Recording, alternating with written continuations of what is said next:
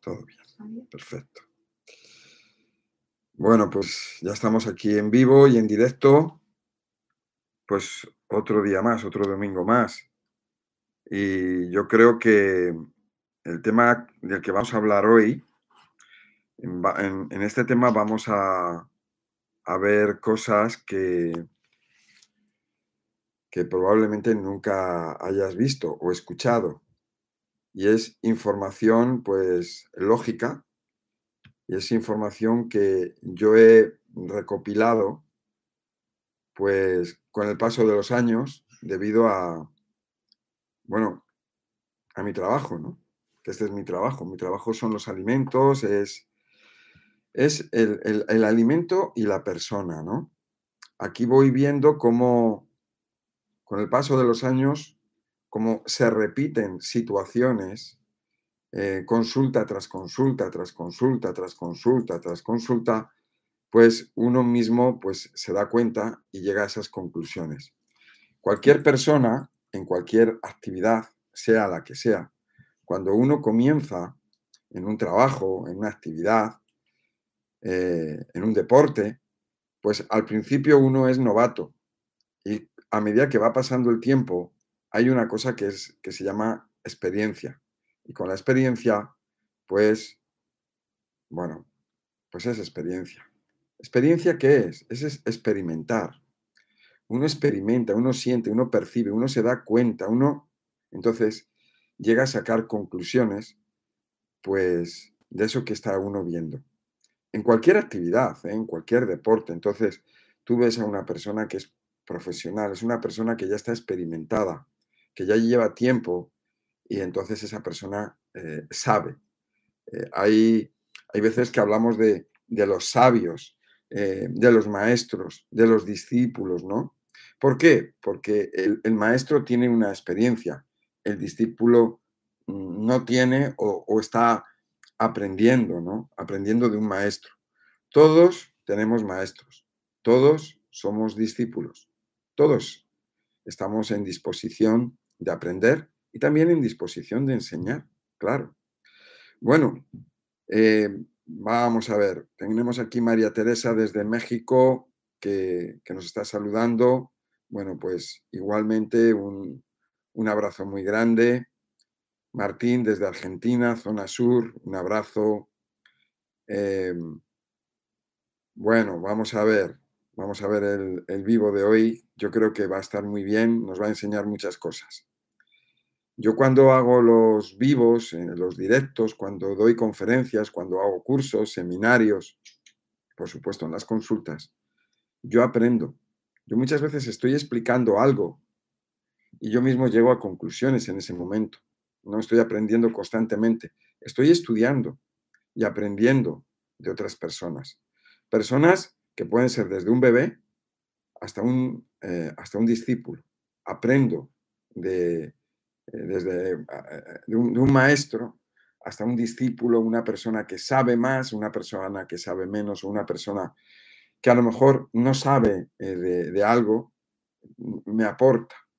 Me, puedo aportar, aportar, a lo mejor puntos de personalidad, como puede ser la humildad, ¿no? el respeto etcétera, ¿no? Bueno, desde, desde Canarias, Marisela. Bueno, un saludo muy grande. Efra desde Guadalajara, México. Bueno, dentro de poco voy a ir a México, de nuevo. Probablemente a partir del día 20 de agosto hasta el día 6 de septiembre voy a estar en, en México voy a estar en la Ciudad de México, voy a estar allí dando consultas, cursos, seminarios y talleres. Realmente no iba a ir a México, pero eh, hay mucha demanda, muchas personas que me lo han pedido que por favor que vaya. Yo en estos momentos me encuentro en Florida. Bueno, eh, saludos desde Chile. Aquí tenemos a Claudia. Bueno, República Dominicana. Mira, Iris Estética Integral que sepas que voy a ir a República Dominicana a finales de septiembre porque voy a ir a un, a un congreso sobre el tema del agua de mar, porque yo tengo que aprender y saber más cosas, ¿no? Porque de agua de mar sé un poquito, pero allí voy a estar con los, con los expertos mundiales que me han invitado y voy a ir allí a aprender más sobre el agua de mar. Bueno, Irma desde Ciudad de México, wow, desde Italia tenemos a Gloria, Joaquín de Perú, B desde Argentina, bueno, bueno, bueno. Andrés desde Miami, estamos cerca. Mi música desde Málaga, bueno, bueno, genial. Tenemos desde muchas partes del mundo y vamos a comenzar ahora cuando comencemos con el vivo en directo, pues mm, se van a incorporar más personas de, desde muchos lugares del mundo. Mira, tenemos aquí Punta Cana. Bueno, yo voy mucho a Punta Cana, Iris. Eh, Victoria, desde España. María José, de Barcelona. Bueno, eh, bueno, bueno, bueno. El, tema este de, de, Iris, pues nada, esto lo vamos a hacer eh, a partir del 24, 23, 24 de septiembre en la ciudad de Santo Domingo y luego vamos a ir a otras, a otras ciudades. Entonces, bueno, pues yo creo que por ahí mm, iremos informando. Bueno, pues vamos a, vamos a, vamos a comenzar con el directo ya, en este momento. Y, bueno, yo creo que es muy interesante. En primer lugar, el directo trata sobre los alimentos verdaderos y alimentos falsos. La idea es que cada uno de nosotros eh, tomemos nota, que tengamos un papel y un bolígrafo, porque mm, para apuntar, para escribir cualquier dato eh, que, pueda resultarte interesante o valioso, o fundamental para ti, y también porque voy a hacer preguntas. Mientras estamos haciendo este vivo, yo voy a hacerte preguntas y quiero que tú me respondas. Por supuesto, te vas a responder a ti mismo, pero también puedes responderme en el chat y, y bueno, pues vamos a ver qué concepto, con esto voy a ver el concepto que tienen las personas, ¿no? Acerca de los alimentos verdaderos y alimentos falsos. Bueno, vamos a ver. Eh, yo cuento aquí con la colaboración de Rocío. Siempre está aquí, siempre está detrás. Siempre que ves un vídeo mío o me, estás viendo a mí en un vídeo o en un curso, siempre ella está ahí detrás porque ella es la directora, ella es la que está con la cámara o con los cámaras, ella es la que me, me ayuda, me organiza.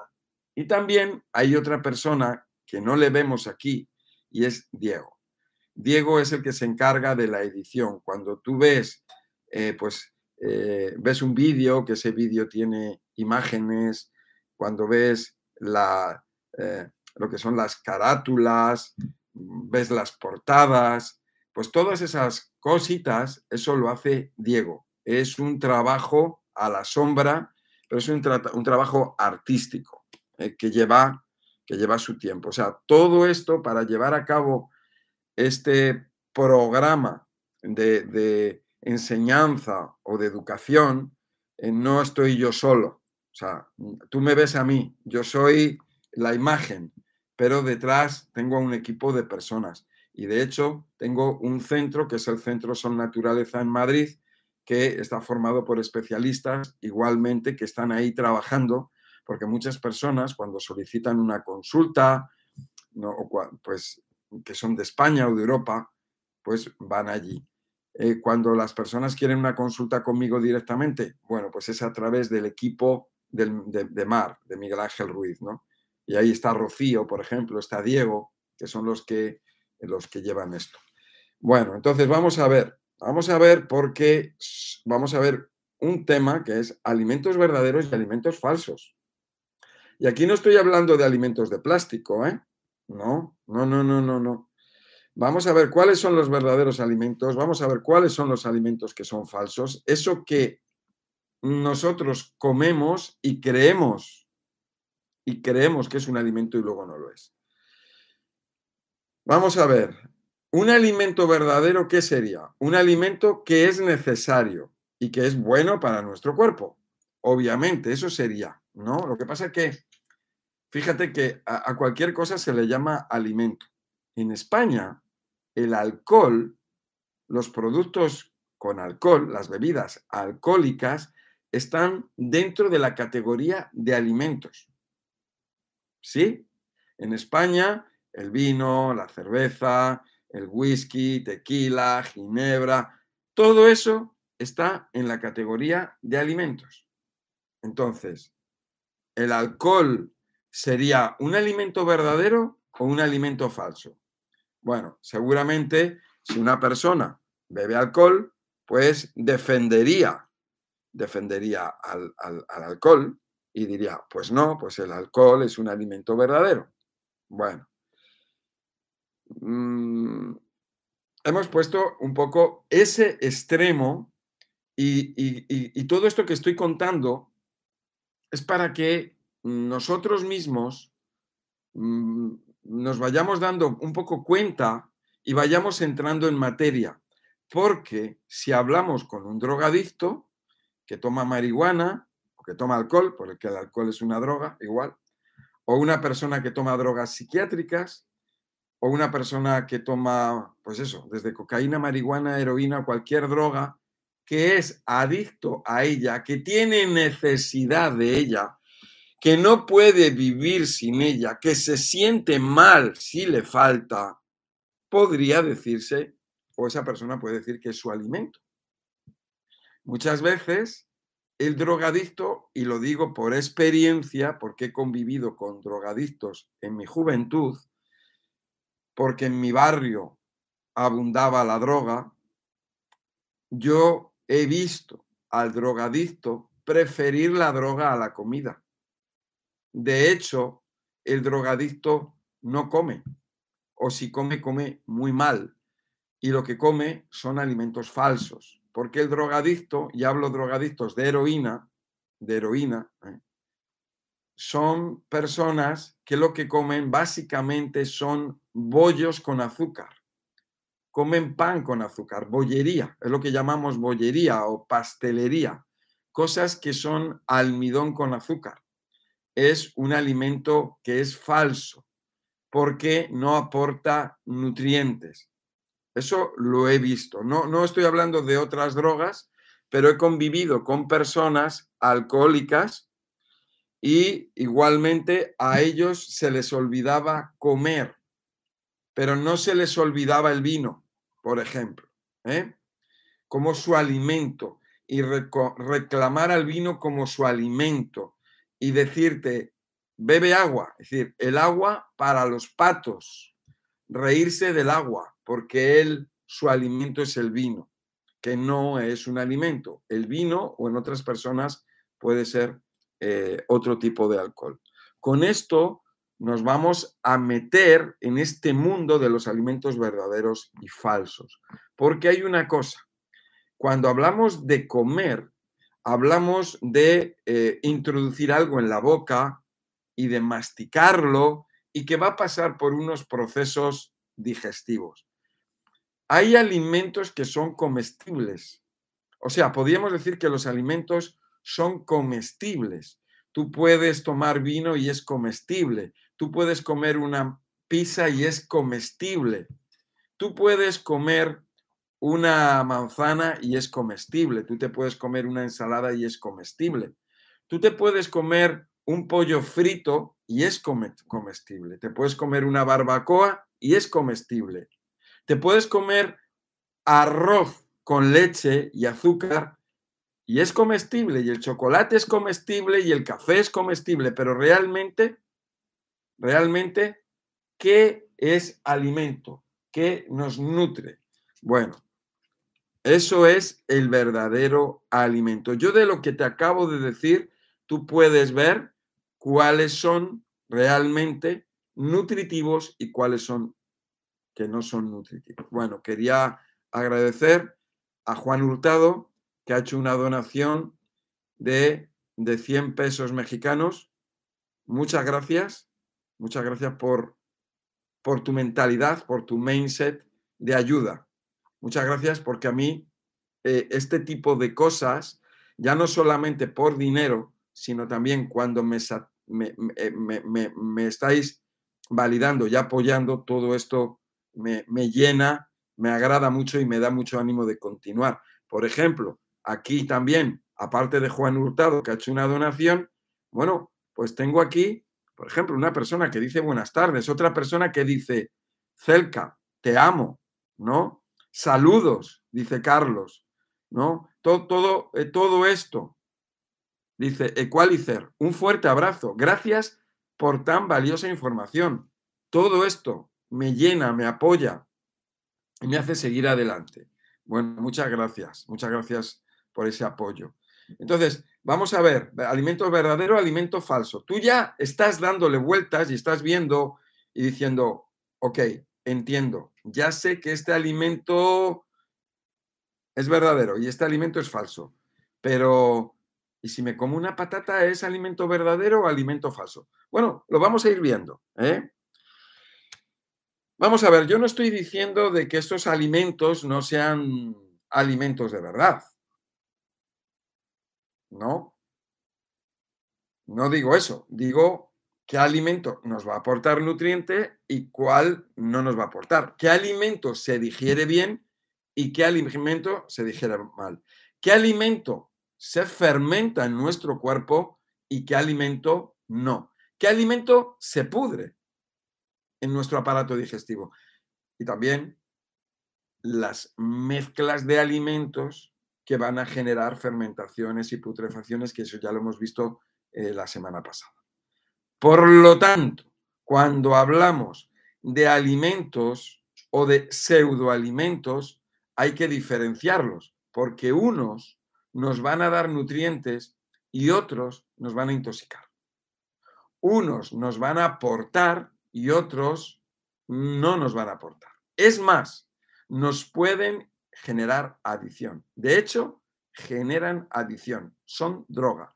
Fíjate una cosa, yo tuve una consulta hace unos días con una, con una señora eh, del continente americano y esta mañana me, me ha escrito, me ha puesto un WhatsApp y me dice, oye Miguel Ángel, mira lo que me ha pasado.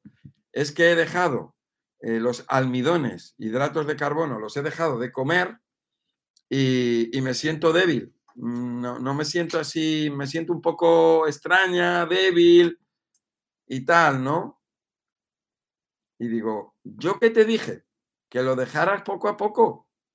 Porque si lo dejas de repente, ¿qué es lo que ocurre? Que tu cuerpo te los va a pedir, porque tu cuerpo es adicto a los hidratos de carbono, a lo que son los almidones, azúcar. Eso es lo que le ha respondido.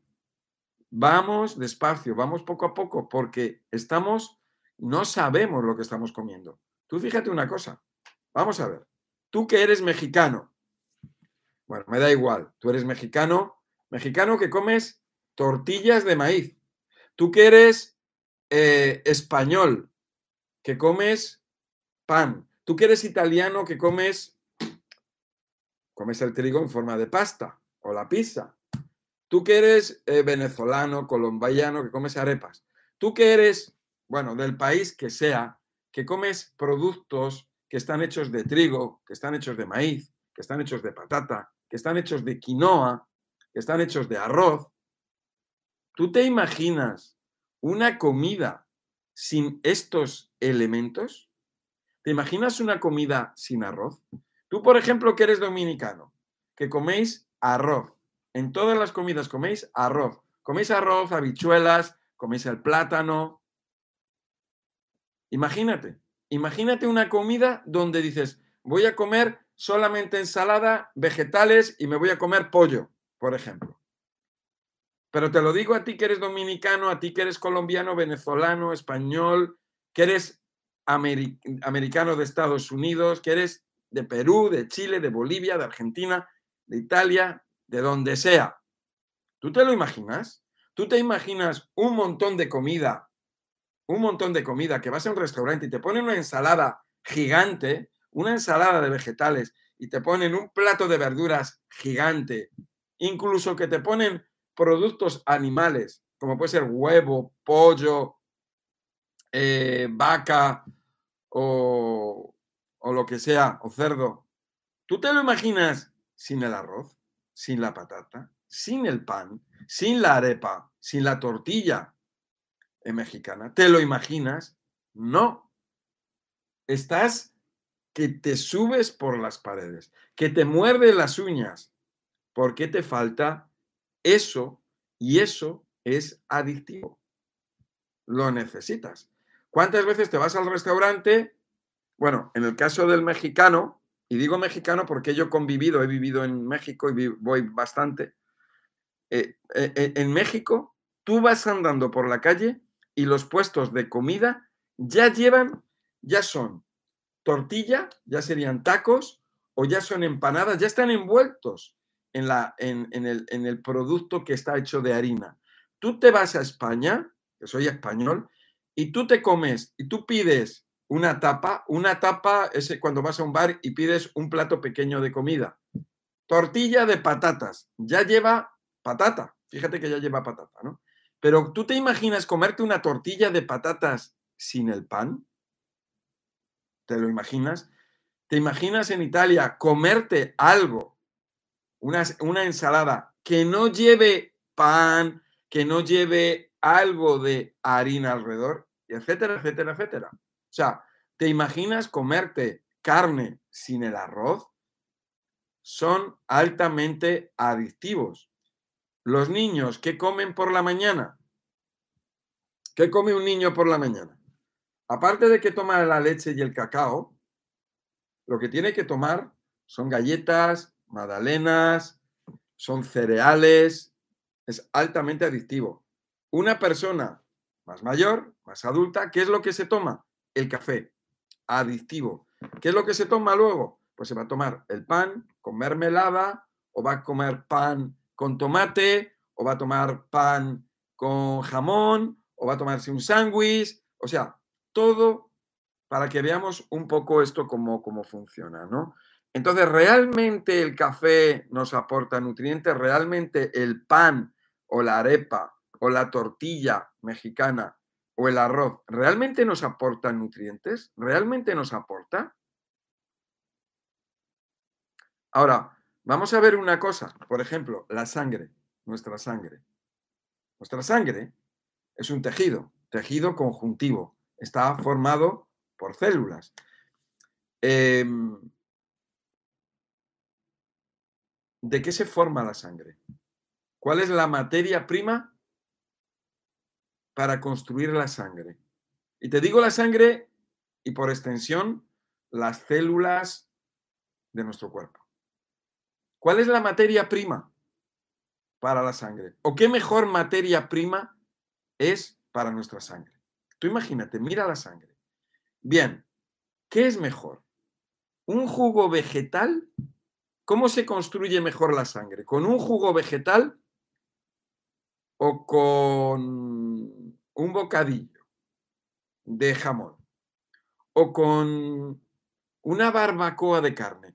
¿Cuál sería el mejor alimento? Solamente por lógica para nuestra sangre para las células sanguíneas. ¿Cuál es la materia prima para que se pueda construir la sangre? ¿Cuál es la mejor materia prima? Bueno, nosotros vamos a, continuar con este, con este vivo. Estamos en vivo y en directo. Y vamos a ver, vamos a ver al final cómo tú puedes saber si un alimento es un alimento real o es una droga mientras vamos hablando, mientras vamos recorriendo este camino, yo te voy a ir ayudando, te voy a ir dando pistas, ¿no? Vamos a ver, ¿cómo reconocer, cómo reconocemos un alimento que es tu combustible? ¿Cómo reconocer un alimento que es tóxico y adictivo? ¿Cómo reconocer, cómo reconocer, cómo lo vas a reconocer tú mismo? Vamos a ver, la semana pasada, como digo, estábamos hablando de las fermentaciones, de las putrefacciones. Si no has visto ese, ese vídeo, si tú no estuviste aquel día o si no lo has visto, yo te lo recomiendo. Te recomiendo que lo veas. ¿Por qué?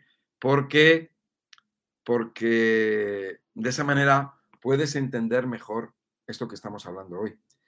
Y la semana que viene, igual, la semana que viene vamos a dar un directo y en ese directo vamos a hablar. Rocío, ¿digo o no digo de qué vamos a hablar la semana pasada? ¿De qué vamos a hablar? Di. Vale.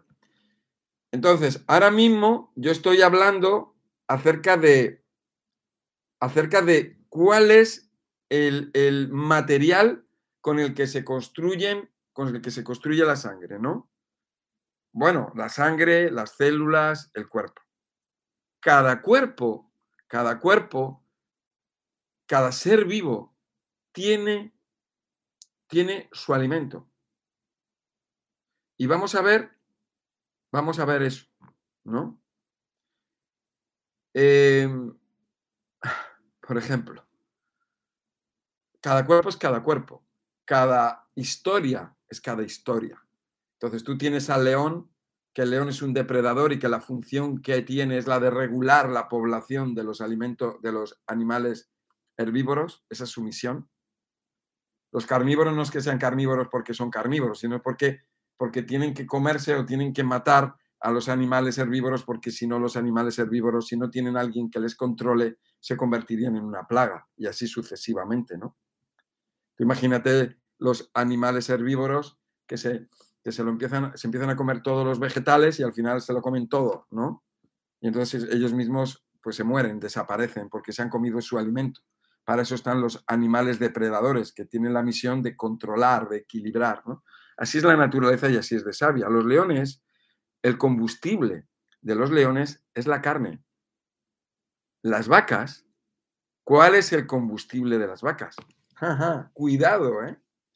Cuidado porque a lo mejor estás equivocado. A lo mejor has pensado, no, es que la hierba es el alimento de las vacas. A lo mejor has pensado eso.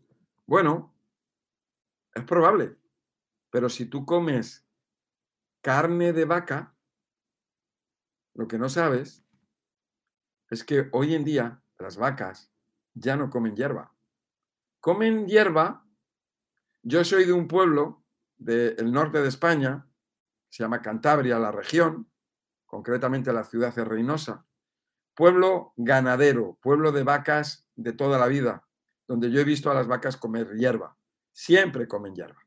Pero hoy en día hay lugares debajo de Madrid, en Toledo, lugares que son para dar de comer a las vacas, o sea, para engordar a las vacas. Las vacas están durante unos meses comiendo hierba durante unos seis meses o un año y después les llevan a estos lugares de engorde. Aquí lo que les dan es pienso, ya no les dan hierba, les dan pienso. Y dentro del pienso lo que hay es maíz. A las vacas se les da de comer mucho maíz. El maíz es más barato que la hierba, que la hierba que crece, fíjate. ¿eh? Eh, eso te puedes enterar, te puedes documentar. Entonces, hoy en día tenemos vacas que comen maíz, comen pienso. Pero las vacas de Nueva Delhi, las vacas de Calcuta, las vacas de Bombay, en la India la vaca es sagrada y en estas ciudades te encuentras con vacas. Tú sabes lo que comen las vacas. Y digo en estas ciudades, ¿eh? no digo en, en el campo, en la India o en los pueblos de la India donde comen hierba. En Nueva Delhi, ciudades que tienen, que son las más grandes, las más grandes del mundo, Nueva Delhi, Calcuta, Bombay, vas andando por allí y hay vacas. Y eso es asfalto. Asfalto, cemento, cemento, cemento. No hay hierba. No hay hierba. Y ves a las vacas que están comiendo. Son sagradas. Los hindúes en el más del 80% son vegetarianos por su religión y las dan de comer a las vacas. Les bajan el plato de comida, lo que comen ellos, que no es ni hierba, no es maíz, y lo que le están bajando es arroz y la comida La comida hindú es súper picante, pero no te lo puedes imaginar, muy demasiado picante, más que la mexicana. Es como cuando te comes un chile de estos mexicanos que están súper fuertes, pues así es la comida de la, de la India. Entonces, lo que comen es, pues las lentejas, las espinacas, el arroz, eso es lo que comen las vacas. Bueno, seguramente tú tienes una mascota. ¿Qué come una mascota? ¿Qué come un perro en casa? ¿Qué come un gato? ¿Cuál es el alimento de los gatos? ¿Sabes cuál es el alimento de los gatos? ¿Tú sabes cuál es el alimento de los perros? Apúntalo, apúntalo y responde. ¿Cuál es el alimento de los gorilas? ¿Cuál es el alimento de los ratones? ¿Cuál es su alimento? Hoy en día, si tú le preguntas a un niño qué es lo que comen los gatos, te va a decir que come pienso. Si le preguntas a un niño qué comen los perros, te va a decir que come pienso. Incluso te va a decir, ah, pues yo tengo mi gato y yo le doy arroz, arroz con pollo, y yo a mi gato le doy galletas con leche o arroz con leche, o le doy natillas, o le doy garbanzos, o le doy habichuelas, o le doy frijoles. Y seguramente tú en tu casa le estás dando de comer a tus mascotas estas cosas. ¿Qué comen los ratones? Automáticamente, ¿qué te viene? Te viene un pensamiento, una comida que nos la han implantado, nos la han repetido tanto, tanto, tanto y nos lo han puesto en los dibujos animados, que eso es lo que te viene que comen los ratones. Pero si tú eres de pueblo, o sea, o si investigas o miras un poquito, vas a ver realmente lo que comen los ratones. ¿Y los gorilas? Automáticamente te viene la imagen del gorila de lo que come el gorila.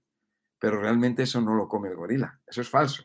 Eso es lo que nos han estado implantando. Esas son las mentiras, ¿eh? los datos falsos que nos han ido implantando.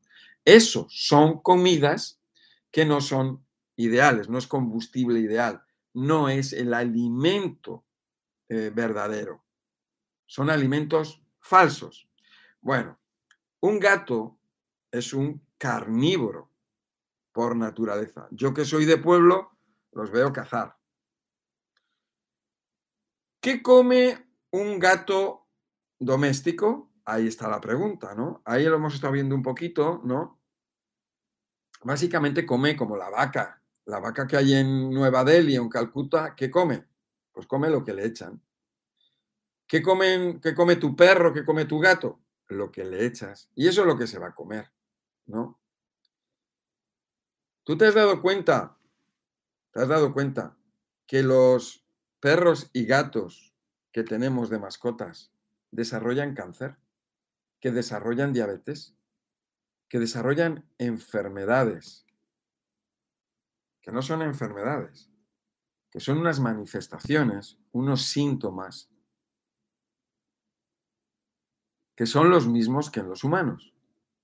Entonces, la conclusión es que los humanos estamos comiendo cosas como los animales domésticos que no son verdaderas. Si un gato o un tigre o un guepardo, un leopardo, un puma, los felinos están en la naturaleza, viviendo y comiendo lo que es verdadero, no desarrollan cáncer. ¿Por qué un felino cuando lo tienes en casa y le das de comer lo que no es verdadero, por qué desarrolla cáncer, problemas con las arterias, problemas circulatorios, problemas, etcétera, etcétera, sistema nervioso, endocrino, los que tenéis animales en casa lo sabéis porque tenéis que llevarlos al veterinario. Sabéis lo que le estáis dando de comer. Los animales salvajes no tienen cáncer, no tienen diabetes, porque no comen otra cosa que lo que deben de comer. Eso es lo que están comiendo, lo que tienen que comer. Tú te has dado cuenta de eso, ¿no? Entonces, los humanos desarrollamos esta sintomatología, estos problemas de salud, que luego se les llama cáncer, o se les llama diabetes, o se les llama problemas de asma, o problemas, etcétera, etcétera, etcétera, porque están comiendo incorrectamente. Se les llama enfermedad. Y realmente no es una enfermedad. Si nosotros comiéramos lo que, comemos, lo que debemos de comer, no lo desarrollaríamos o lo desarrollaríamos muchísimo menos. Estamos viendo que en esta sociedad avanzada, avanzada entre comillas, eh, cada vez hay más cáncer. Tú fíjate cómo va paralelo de, de, la alimentación y va paralelo de la industrialización y de lo que es químico y de lo que es artificial.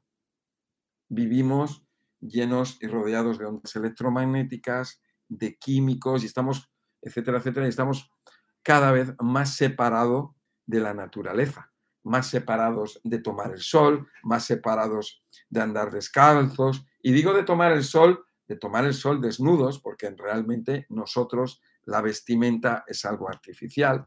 No nos vamos a meter en esto, pero estamos hablando de que el sol, el aire, el agua, la lluvia, el andar descalzos, el estar en contacto con la naturaleza, los árboles, las plantas, y estamos metidos en un lugar artificial que es un edificio de cemento con cosas de plástico, con pinturas, barnices, ondas electromagnéticas, pantallas. ¿Dónde está el sol y dónde está la naturaleza? ¿Dónde está el alimento correcto? ¿Dónde está el alimento falso?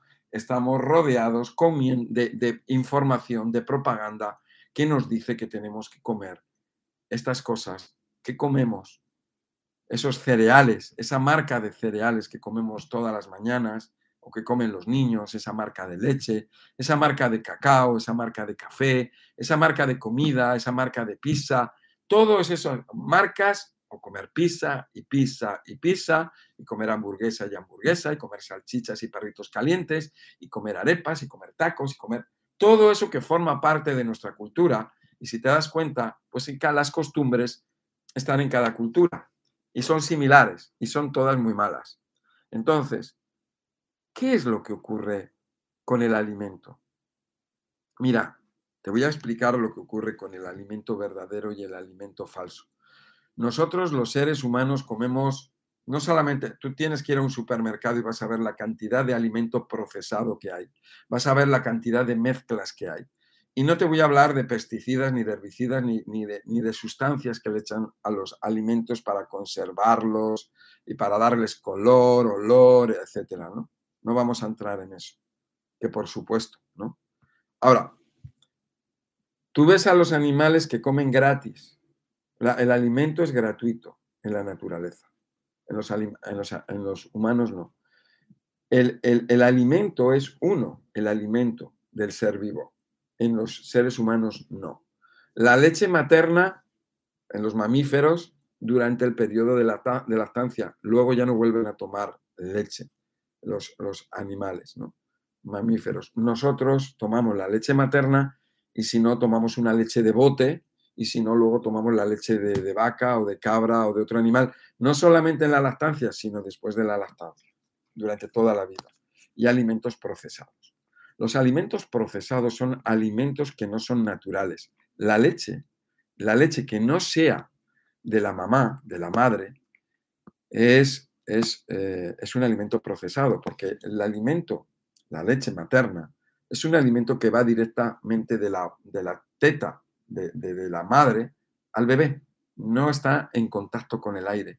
¿Ves? En el momento en que el ser humano eh, toma esta leche y dice, a ver, ¿cómo la puedo vender? ¿Cómo la puedo comercializar? ¿Cómo pues, puedo ganar dinero, sacar provecho de ella? Entonces ya busca las maneras para eh, esa leche calentarla, hervirla, deshidratarla, eh, mezclarla, conservarla y ahí tenemos el queso y tenemos los yogures y tenemos la leche empaquetada y todo este tipo de cosas. ¿no? Todo es, son métodos de procesamiento. El calentar la leche ya es un método para procesarla. Ya es una leche procesada, la leche caliente, la mantequilla, la nata, el suero de la leche, todo ello ya es un, son métodos de procesamiento. A lo mejor podríamos decir, bueno, es que es natural, que no hay químicos vale, no hay químicos, pero la leche, repito, la leche de la vaca es para el ternero. la leche de un león es para su cachorro y la leche humana igual, es para el cachorro, es para el bebé. Así es como está diseñada la naturaleza, es así, ya está. Pero el ser humano lo altera todo, lo, lo, lo, lo eh, procesa. Entonces podemos ver alimentos procesados y alimentos sin procesar. Bueno, mucha gente dice, fíjate, a mí todo me sienta bien. Yo coma lo que coma, me sienta bien. Y además es que como muchas veces, porque es que tengo hambre siempre. Mi cuerpo, bueno, lo digiere todo, lo metaboliza todo, y tengo que comer a menudo, como constantemente. La persona que dice esto se cree que eso es bueno. Se cree que eso es un indicador de buena salud. ¿Cuántas veces hemos escuchado a nuestros padres o nuestros tíos? Ay, mira qué bien come, cuánto come, qué bueno es tener hambre. ¿Cuántas veces hemos escuchado eso? Sin embargo, es todo lo contrario. Esto lo que indica es que la persona es adicta a la comida. Además, hay una cosa que ya está comprobada, que cuanto más intoxicados estamos, ¿eh? cuanto más intoxicados estamos, aparentemente mejor nos sientan, nos sienta todo. O sea, fíjate, una persona que come mucho y que come constantemente y que te dice que le sienta bien todo, es una persona que está muy intoxicada y que es adicta a la comida. Antes, al principio, estaba hablando acerca del alcohol, estaba hablando acerca de la heroína y de la experiencia que yo había tenido con personas que, eh, y que tú conocerás, o personas que fuman tabaco, ¿no? O que toman drogas y que dicen que les sienta bien. ¿Ves? Les sienta bien y, eso, y esa persona está, se engaña con eso. No es consciente de eso. Y de hecho en comunidades, hay comunidades, grupos que, bueno, que salen a tomar alcohol por ejemplo, chicos que van a la discoteca, que, toman alcohol y, ellos mismos no saben que se están intoxicando.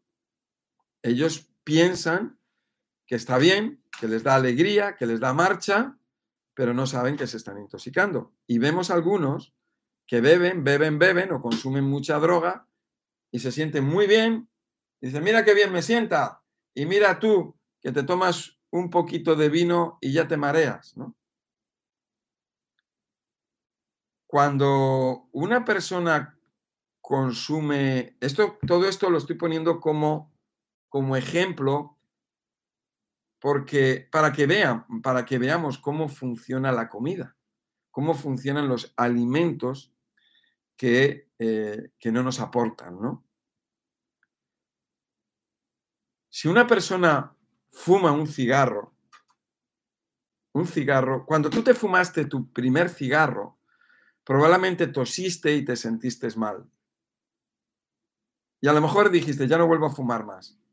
O a lo mejor tú eres una persona que no fumas. Pero seguramente cuando tú estás en un ambiente donde hay personas que fuman, no te sientes bien. Lo rechazas. ¿Por qué? Porque eso es lo lógico y natural. Estás rechazando eso. Cuando la persona fuma, empieza a fumar y continúa fumando, puede llegar un momento en que está fumando muchísimo y esa persona está acostumbrada a fumar. De hecho, está tan intoxicada y es tan adicta, estamos hablando del tabaco como puede ser del café o de otra droga o de la comida, está tan intoxicada que en el momento en que deja de fumar o deja de tomar eso, su cuerpo entra en ansiedad entra en nerviosismo. Su cuerpo necesita esa sustancia y cuando la toma se calma. Fíjate que eso ocurre con el azúcar. Fíjate que eso ocurre con el pan, que ocurre con la patata, con la harina, con el arroz, con la harina que quieras.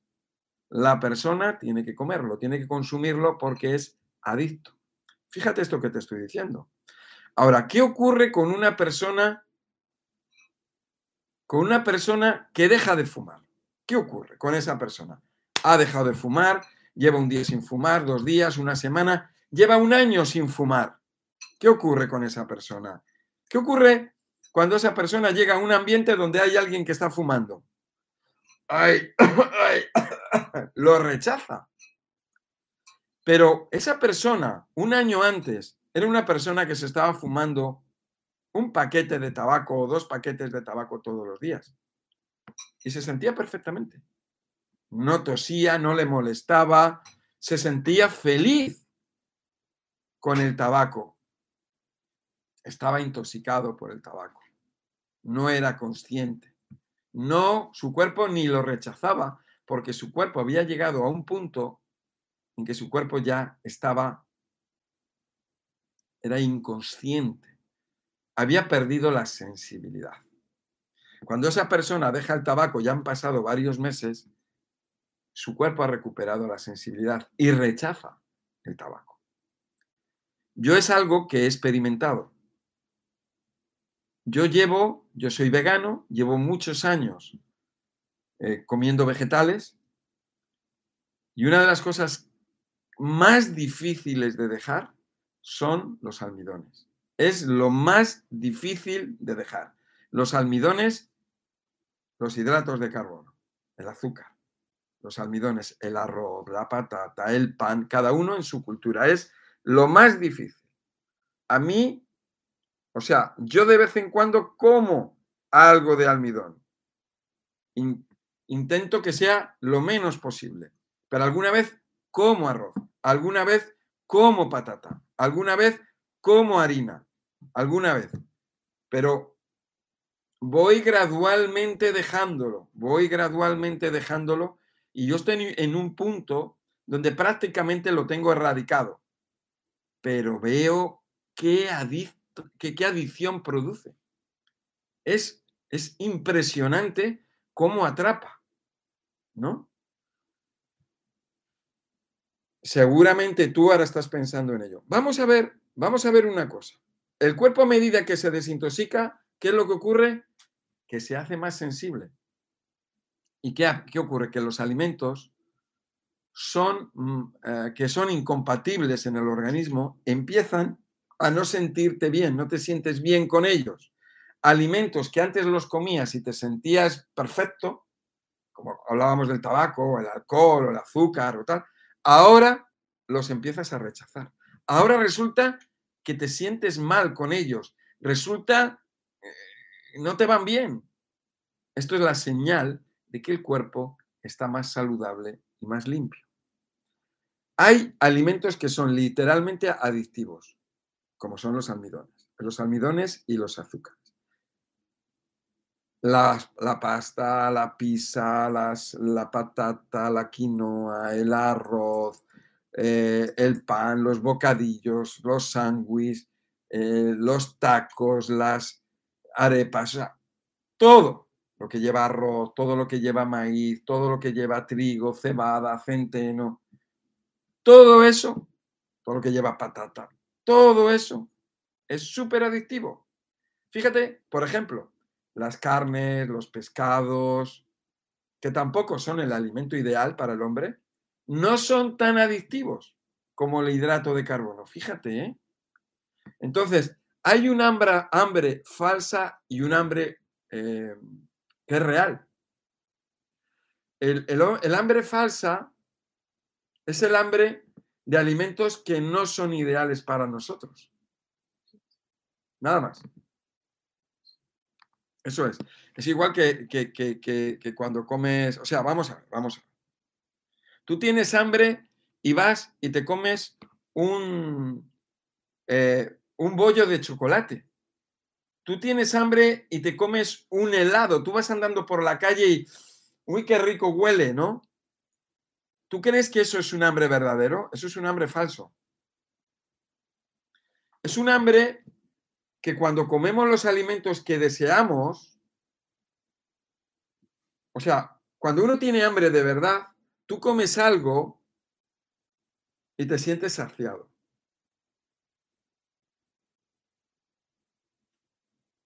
Y ya está, te sientes bien. Pero cuando es un alimento cuando es un alimento que, que no es el ideal, te lo comes, te sacias y luego vuelves a comer más y te da más ganas de comer. Es un hambre que nos sacia pero no nos nutre realmente. ¿Cómo te va a saciar? O sea, perdón, ¿cómo te va a nutrir el pan? ¿Cómo te va a nutrir la patata? ¿Cómo te va a nutrir? ¿Cómo te va a nutrir el pan con azúcar o la harina con azúcar? ¿Cómo te va a nutrir? Si no tiene nada. ¿Qué nutrientes tiene el pan? ¿Qué nutrientes tiene el arroz? Eso ya lo he preguntado antes. Es como la droga. No nos nutre. Estamos ansiosos por comerlo. Es como la droga. Antes ya estamos hablando del tabaco, hablamos del vino, hablamos del alcohol, hablamos del azúcar, hablamos del chocolate, hablamos del cacao, hablamos del café, del té, del mate. Todo lo que son los hidratos de carbono generan adicción. Nos crean ansiedad y necesitamos comerlos. Parece que si no los comemos no estamos llenos, no estamos satisfechos, nos falta, tenemos la necesidad de ellos. Pruébalo, hazte la comida, no, no, no metas el, el almidón. La gente que come muchos hidratos de carbono son personas que tienen mucha adicción, son personas que tienen mucha intoxicación. Todos estamos intoxicados, todos. Y digo siempre intoxicado, la palabra intoxicación es exactamente igual, significa lo mismo que envenenado. Toxina es igual que veneno, es lo mismo. Pero muchas veces parece como que veneno es como más, como más que toxina, ¿no? Una persona que tú no le das ese almidón, esa persona tiene ansiedad, siente que no ha comido, siente que le falta, sientes, necesitas el azúcar después de que has comido. O sea, tú vas a un restaurante, estás en casa, has comido y comido y comido y dices, tengo que dejar un espacio para la tarta o para el helado, para el pastel. Dices, tengo que dejar un, un espacio. Pero aunque no hayas dejado el espacio, tú estás en una celebración, una boda, da igual, te has puesto hasta arriba a comer y cuando llega la tarta y el helado, te la tienes que comer. Somos adictos. ¿Qué nos aporta la tarta? ¿Qué nos aporta el helado? Es un alimento, son alimentos falsos.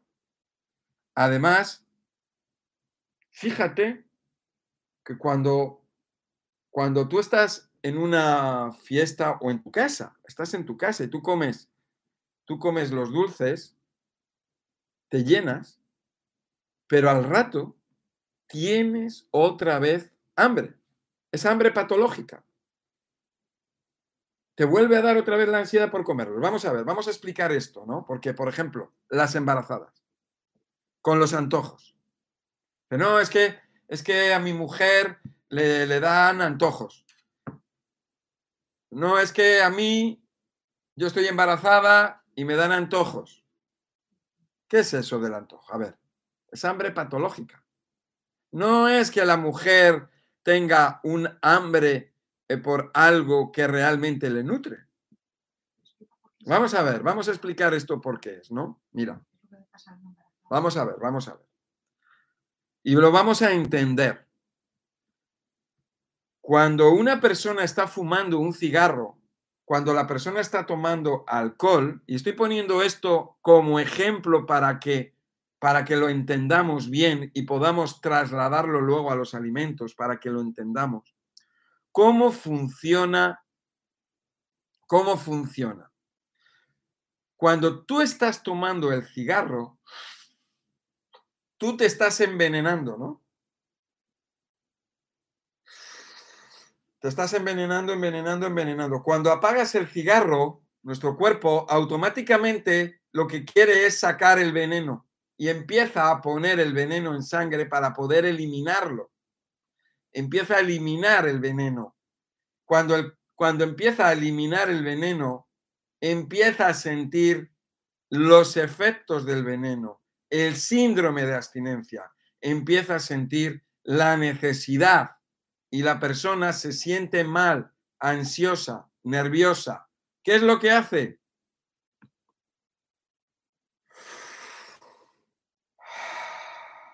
Y se relaja. Se está envenenando.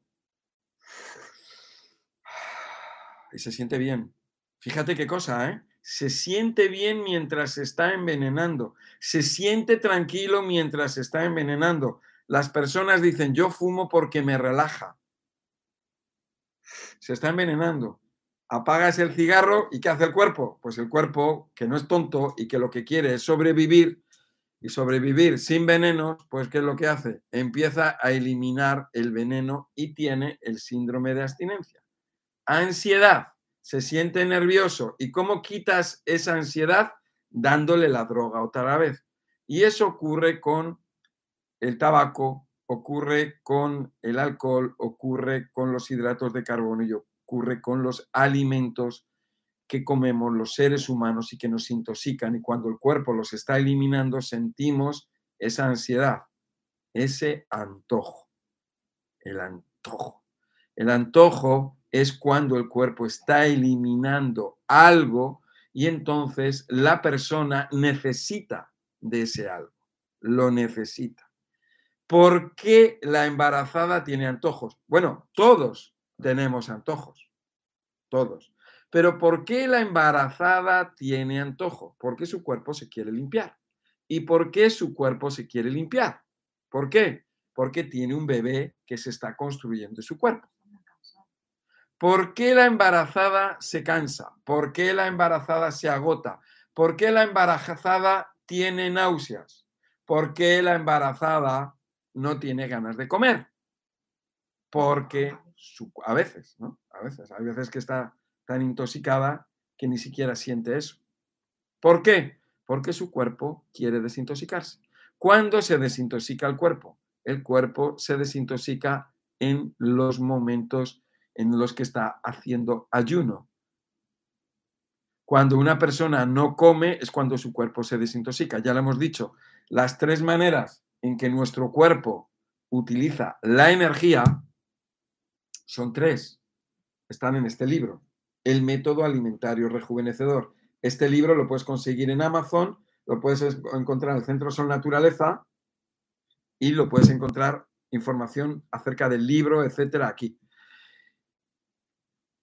Las tres maneras en que nuestro cuerpo utiliza la energía es una con la digestión, otra con la actividad física y mental y otra es para la reparación y la desintoxicación del cuerpo que ocurre en el ayuno, que ocurre por la noche, que ocurre cuando no comemos, cuando una persona está dejando las drogas, cuando está pasando por el síndrome de abstinencia, esa persona está su cuerpo acelerado, completamente acelerado, desintoxicándose, con una gran ansiedad, un gran malestar, etcétera, etcétera.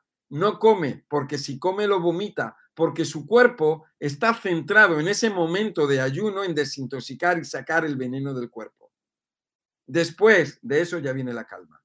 Cuatro o cinco días de síndrome de abstinencia.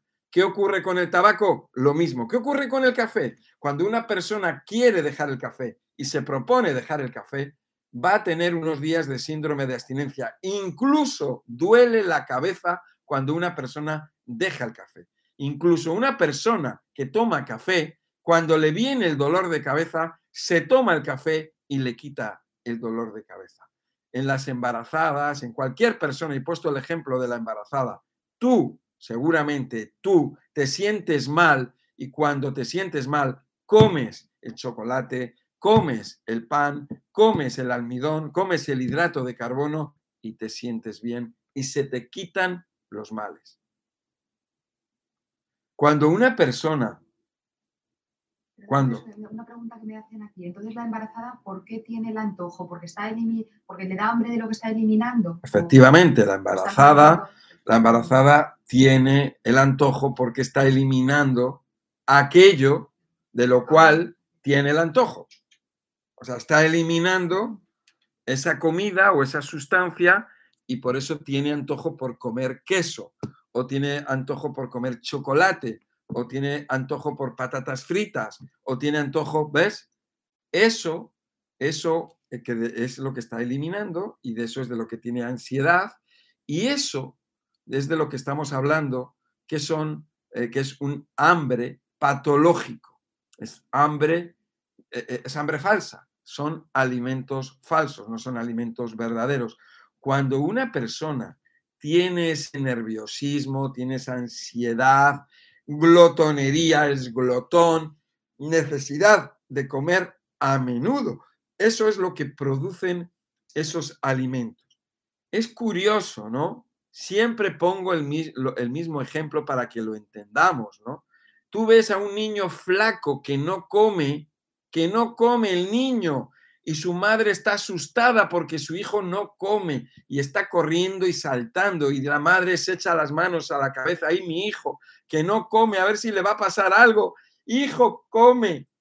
Y el niño que tiene 5, 6, 7 años está ahí corriendo, subiéndose a los árboles, no para de, correr ni, ni tiene una actividad que dices, madre mía, este niño que no come le va a dar algo. Ay, Dios mío, y la madre le castiga. Ven aquí y come. Si, come que si no, no te vas a jugar con los amigos. Y llega el niño, llega corriendo, le da un bocado a, a, la comida y sale corriendo. Y la madre, ay, este niño, no hay quien pueda con él. Y el niño tiene energía y no come.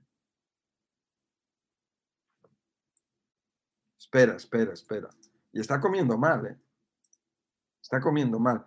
El niño tiene muchas reservas, probablemente de la leche materna que le dio su madre. No creo que del queso y del pan y de las patatas fritas. Pero bueno, tienes al niño gordito, su amigo, el amigo gordito, que está comiendo todo el día y que no va a jugar, ni a saltar, ni a correr. Él lo que quiere es estar sentado, estar tranquilo, comiendo y comiendo y jugando probablemente con los videojuegos. Y está gordito, sin energía. Está comiendo alimentos incorrectos. Muchas veces hablo acerca de la composición de los alimentos y entonces entiendo muchas cosas. Ese niño que está corriendo, ¿de qué se nutre? Se está nutriendo del oxígeno, el nitrógeno, el hidrógeno que hay en el aire. ¿De qué está compuesta el hidrato de carbono? De hidrógeno, carbono y oxígeno. Igualmente las grasas, igualmente las proteínas están compuestas de hidrógeno, carbono y oxígeno. No vamos a entrar en esto, ya hemos hablado en otras ocasiones, pero ahí vemos a ese niño, esa niña que no para, que está súper activo y que no come, y que come muy poco, o que le gusta comerse una manzana. Dice, yo me como una fruta y el niño con una fruta se siente bien. Es un alimento correcto. O el niño se come un batido de, o un licuado de verduras o un jugo de verduras y se siente bien. Se come una zanahoria y se come bien. ¿Cuántas veces vemos a estos niños que, que se están comiendo un pepino o se están comiendo un pimiento y dicen, no es que a mí me gusta mucho comerme el pimiento, el pimiento crudo? ¿Qué diferencia hay entre un pimiento crudo y un pimiento procesado? ¿Qué diferencia hay entre un pimiento crudo y un trozo de pan con jamón y queso. ¿Qué diferencia hay? ¿El pimiento qué tiene? El pimiento tiene fibra, tiene agua, tiene vitaminas, tiene minerales, tiene antioxidantes. ¿Qué tiene el pan? ¿Qué tiene el queso? ¿Qué tiene el jamón? ¿Qué vitaminas tiene? ¿Qué fibra? ¿Qué agua? Lo único que puede tener, lo único que puede tener es proteína que esté alterada por el calor, en el caso del jamón, en el caso del queso, ¿el queso qué es? Es leche vieja. Eso es el queso, leche vieja. Leche que está pasada, leche que está deteriorada, leche que está compuesta por lactosa que está en estado de fermentación. Leche que está compuesta de caseína, que es una proteína en estado de putrefacción. Leche que está compuesta de grasa, que está en estado de enranciamiento. Eso es el queso. ¿Ves? ¿Es un alimento? ¿Es un alimento verdadero o es un alimento falso? ¿Realmente nos nutre o no? En Japón, por ejemplo, hay una cosa que comen que se llama, ¿cómo se llama? Que es de la soja que está fermentada con arroz. El nató. El nató es un producto que está fermentado es de soja y arroz fermentado, algo así, ¿no? soja fermentada en arroz, ¿no? O algo así, ¿no? No, la suelen mezclar con arroz. Ah, la pero mezclan. soja fermentada. Bueno, entonces es una soja fermentada que cuando tú la pruebas por primera vez, yo no la he probado nunca. La tendré que probar solamente por probarla. ¿La he probado? A lo mejor lo he probado. A lo mejor lo he probado en Japón, no me acuerdo. Bueno, el caso es que parece ser que sabe muy mal. Yo no me acuerdo cuando la he probado. Y sabe fatal, fatal. Es como algo muy podrido, ¿no? Un sabor como muy podrido que a los japoneses les gusta, ¿no? Probablemente, bueno, en, en- en México comen, eh, comen grillos, comen chapulines, comen eh, gu- gusanos de... ¿Eh? Escamoles. Escamoles se llaman. Bueno, bueno, forma parte de la cultura. En España comemos vaca. O sea, ¿qué más da? Que sea vaca, que sea gusano, no, que, que sea grillo. Comemos gambas, comemos camarones. O sea, ¿qué más da, no? Eh, para que veamos, ¿no? Pero cuando tú comes un- una cosa que, que- que- que sabe muy mal, y estamos hablando del natto, que es una comida que comen en, eh, ah, bueno, es algo que comen allí en Japón, que tú lo vas a comer y vas a decir, joder, esto es asqueroso. Realmente el natto es un producto fermentado. Probablemente, probablemente diríamos, oye, al ser un fermento, tiene probióticos. A lo mejor por lo menos nos aporta probióticos. Oye, es como el chucrut. El chucrut a mucha gente no le gusta por primera vez. Nos aporta probióticos. A lo mejor el natto es también bueno en probióticos. Oye, pues excelente, ¿no? Eh, a lo mejor nos aporta eso. A lo mejor es lo único que nos aporta, ¿no? Pero vamos a ver, ¿realmente son los alimentos del ser humano o no? Yo me imagino, yo me imagino la col o un repollo fermentado. Yo me imagino un mango fermentado. Me, imagino una ciruela que se ha secado de forma natural por el sol. Me los imagino, me imagino a, nuestros antepasados hace millones de años, o cientos de miles de años, o miles de años, yendo por desnudos y encontrarse una manzana seca o un mango que ya estaba en proceso de fermentación y comérselo. Me lo imagino. Me imagino encontrar un fruto, como podía ser una ciruela, seca y comérsela. Me lo imagino como, como un producto sin procesar, un producto natural sin procesar o con el propio procesamiento de la naturaleza que sería ese fermento, ¿no? O que se ha secado. Mira, los alimentos verdaderos que comemos, bueno, en primer lugar, los alimentos, estos que estamos viendo, de la embarazada, los alimentos que nos dan esa ansiedad por comerlos, esos alimentos eh, que son antojos, ¿no? Que nos producen esa ansiedad, ese nerviosismo, esa glotonería, ¿no? Son alimentos falsos, son drogas, son tóxicos, no nos nutren, no son el combustible para nuestro cuerpo. Lo único que hacen es intoxicarnos, envenenarnos. Acuérdate del niño, acuérdate de ese niño que no come. Acuérdate de lo siguiente. Ayuno gradual, ayuno intermitente. ¿Qué es eso? ¿Qué diferencia hay? Probablemente tú, probablemente tú llevas, estás haciendo el ayuno gradual. Un ayuno gradual y te comparas cómo comías antes y cómo comías ahora. Estás comiendo alimentos de mejor calidad, estás comiendo menos cantidad y menos veces y tienes más energía. ¿No? Vamos a ver.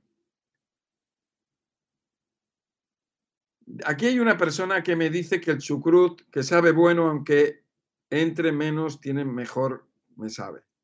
Claro, el chucrut poco a poco, gradualmente. Aquí hay una persona que dice limpieza intestinal en este canal de Miguel Ángel. Efectivamente, en, en este canal yo hablo mucho de las limpiezas intestinales, hepáticas, muchísimo. Hay que ver los vídeos que tengo ahí. De hecho, directos, hacemos directos sobre ellos. Muchas gracias. Hay un agradecimiento aquí que veo a Mari, que ha hecho una, mm, una donación ha hecho una donación. Muchísimas gracias por tu apoyo. Muchas gracias.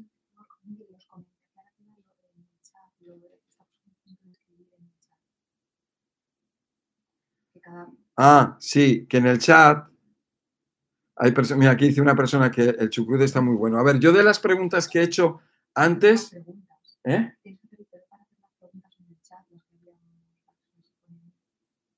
Las que yo hice antes. Antes hice unas preguntas.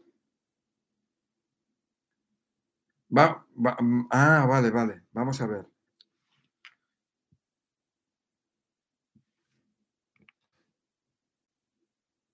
Bueno, vamos a ver.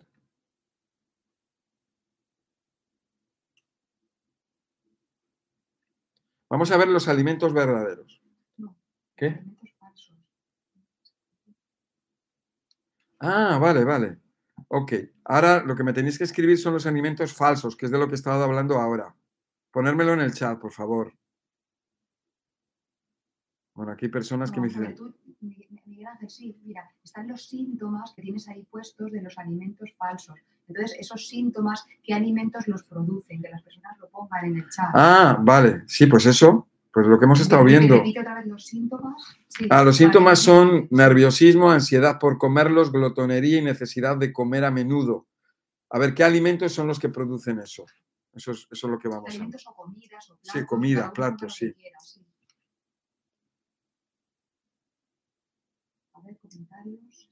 Aquí hay una persona que dice que el balú es bueno, doctor, tiene almidón y proteína, pero verde no sé si consumirlo. No sé lo que es el balú. el café, mira. ¿Eh? papas, el café. Espera, el balú, dice esta persona, no sé lo que es. Supongo que si es un si hay semillas, por ejemplo, imagínate, las judías verdes no es, lo, es mejor, es bueno, los germinados de judías, pero una semilla de judía que la tienes que cocer, pues no, ¿me entiendes? Porque ya está procesado. A ver, aquí me están diciendo eh, las papas, las patatas, muy bien, el café, los almidones, el jamón, pan, chorizo, cereal, harina de trigo, el azúcar, los almidones, el café. Bueno, pues todas estas respuestas son correctas y también las mezclas, las mezclas que se hacen con ellos, ¿no? Todos estos productos realmente no son alimentos. Dulce, chocolate, qué ricos, pero malos para la salud, efectivamente. Ahora, con esto no quiero decir eh, una persona que es adicta al dulce, pues lo tendrá que ir dejando poco a poco, ¿no? Porque es como una droga. interesante, dice, la nata montada azucarada con yema es un superalimento falso, pero que da, es energético pero es energético como por el azúcar. Ya, pero, pero, es, estimulación falsa también, es como, es como una, la droga también da aparente energía, ¿no? Efectivamente, o sea, aquí nos dice Mari, dice, los dulces, chocolates, qué rico, pero qué malos para la salud. Eh, ¿Dónde dice lo de la nata? Ah, no, vale. Ah, se ha subido para arriba. Espera, que lo subo para arriba. Sí, pues no pasa nada. Simplemente explica eso, que es energía falsa. Bueno, pues parece ser que una persona ponía algo acerca de, eh, acerca de la nata, el azúcar y bla, bla. Que da energía, ¿no? Bueno, vamos a ver. Eh, yo ya he comentado, tú tomas café y te da energía falsa. Tú, tú ves a los niños en las fiestas que están comiendo dulces, que tienen bolsas llenas de dulces, están comiendo chocolatinas y caramelos y chicles, están comiendo y comiendo dulce, ese azúcar les está dando una energía que es una energía falsa. O sea, realmente... Hay una diferencia entre energía y estimulación. Sí. Sí, o sea, efectivamente. Eh, cuando nosotros vemos a ese niño que no come eh, o que come muy poquito, ese niño tiene una energía. Cuando nosotros vemos a un niño que, o a una persona que toma cacao o que toma café o que toma té, esos son estimulantes, son drogas, ¿no? Ya he comentado en otras ocasiones que cuando mm, yo he estado conviviendo con personas que tomaban alcohol o, o sea, alcohólicos, ellos no comían. Su alimento era el alcohol. ¿Y el alcohol qué alimento es? No es alcohol, eh, o sea, no, no es alimento, no, no les nutre, es, es un estimulante, es una droga. Yo he visto gente con heroína, amigos con heroína que no comían. O sea, lo, que se lo, ellos se inyectaban la heroína y eso era lo que les daba la energía. ¿Ves? Era la droga, ¿no? Y eso tú lo puedes ver en la gente cuando toman alcohol, que les da energía, pero no es energía realmente, eso lo que es es una estimulación. Y tú una persona que toma droga o que toma azúcar, tú le puedes, puede tomar de ello y puede tomar y tomar y tomar y tomar y tomar y llega un momento en que explota y se muere. Está, ¿ves? Es, es una droga, es un estimulante. Sin embargo, tú tomas nutrientes y esos nutrientes nunca te van a matar. Si estás tomando el nutriente, o sea, estás tomando el nutriente puro de, de, de, un alimento, no te va a matar. Entonces tú vas a tomar jugos y los jugos te dan energía, pero no te estimulan. No es droga. Tú te vas a tomar, tú te vas a tomar una ensalada y te nutre, pero no te estimula. ¿Ves? Entonces, bueno, pues eso un poco. Ahora vamos a ver, vamos a ver alimentos verdaderos. Un alimento verdadero, eh, hemos visto los alimentos que son falsos. Los alimentos verdaderos los comemos, fíjate que cuando nosotros los, los alimentos verdaderos los tomamos cuando instintivamente queremos limpiarnos. Por ejemplo, has estado un día de fiesta, has estado comiendo fatal, tienes el cuerpo fatal al día siguiente del atracón que te has metido, de la resaca, el cuerpo que te pide, comer lo que comiste el día anterior o te pide no comer nada, o te pide comerte un, una sopita o comerte un juguito o un licuado. ¿Qué, ¿Qué es lo que te apetece? Instintivamente nuestro cuerpo lo que quiere es limpiarse. Y eso que tú tomas, ese jugo que, tú tomas, apetece. Pero no nos genera ansia, no nos genera ese hambre atroz. Cuando lo comemos, cuando los comemos, no tenemos ansiedad de comer más. Los alimentos, por ejemplo, este ejemplo yo creo que ha sido, está bien, ¿no? Cuando una persona se va a una fiesta, una boda, una, celebración y se pone a comer, a comer, a comer, al día siguiente, si le das de comer, le pones de comer lo que comió el día anterior, vomita. O sea, te sientes mal y, y no comes eso. ¿Por qué? Porque ese alimento que comiste no es el correcto. Tienes tendencia a decir, uy, no voy a comer nada, yo me voy a comer hoy, me voy a comer un jugo cuando estás malito. Estás malito, Estás con fiebre en la cama. ¿Qué te apetece comer? ¿Te apetece comer una hamburguesa, una pizza? No.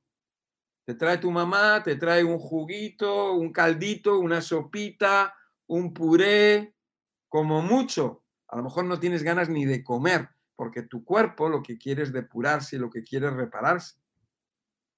Podemos comerlo en cantidades moderadas y nunca nos resultan pesados. O sea, tú te vas a comer una ensalada y no te resulta pesada.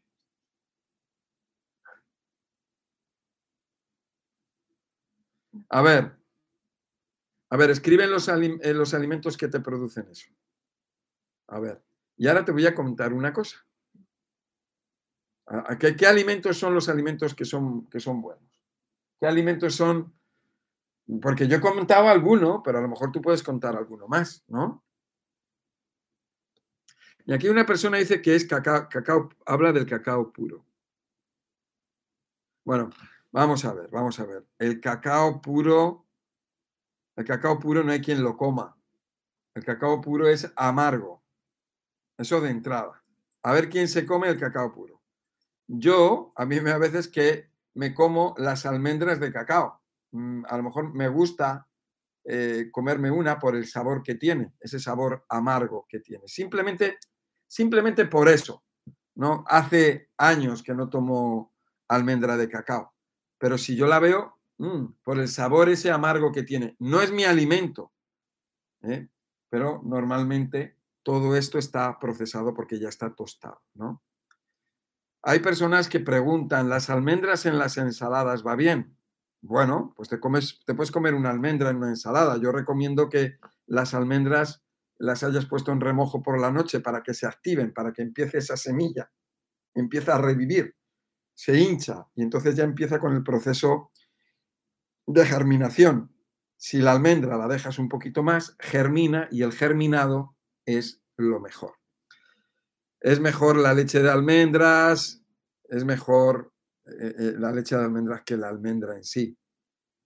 Bueno, el yogur de almendras es mejor. Mira, aquí una persona dice, el café me pone muy alterada. Claro que te pone alterada, porque es un excitante. Mira, aquí hay, una, Miguel Ángel. Dime. Dice aquí Enrique, eh, ¿cuál sería la mejor forma de alimentarnos los humanos? Porque hay mucha información confusa, hasta en los propios médicos, ¿no? Entonces, bueno. ¿Cuál es la forma de sintetizar y ordenar eso? Mira, aquí hay una persona, Enrique, que habla acerca de la confusión que hay acerca de la alimentación. Y una de las cosas que recomiendo es este libro. Es el propósito que tiene, precisamente, en, este libro, que es el método alimentario rejuvenecedor, lo puedes encontrar en Amazon o en Madrid, eh, eh, en, en, el Centro Son Naturaleza. Pero si no vives en España y no se te puede llevar, pues lo puedes comprar en Amazon, en Amazon en tu país en este libro precisamente hablo y tengo ordenado todo lo que son, lo que es, está, eh, un poco la, pregunta que, me responde esta persona, ¿no? Dice, método alimentario rejuvenecedor, 10 datos vitales de salud, toxemia. Estos son los capítulos, ¿no? Los dos errores de la alimentación, digestión, fermentación y putrefacción, combinación de alimentos, alimentos por orden de digestibilidad. ¿Cómo comer vegetariano es más sano?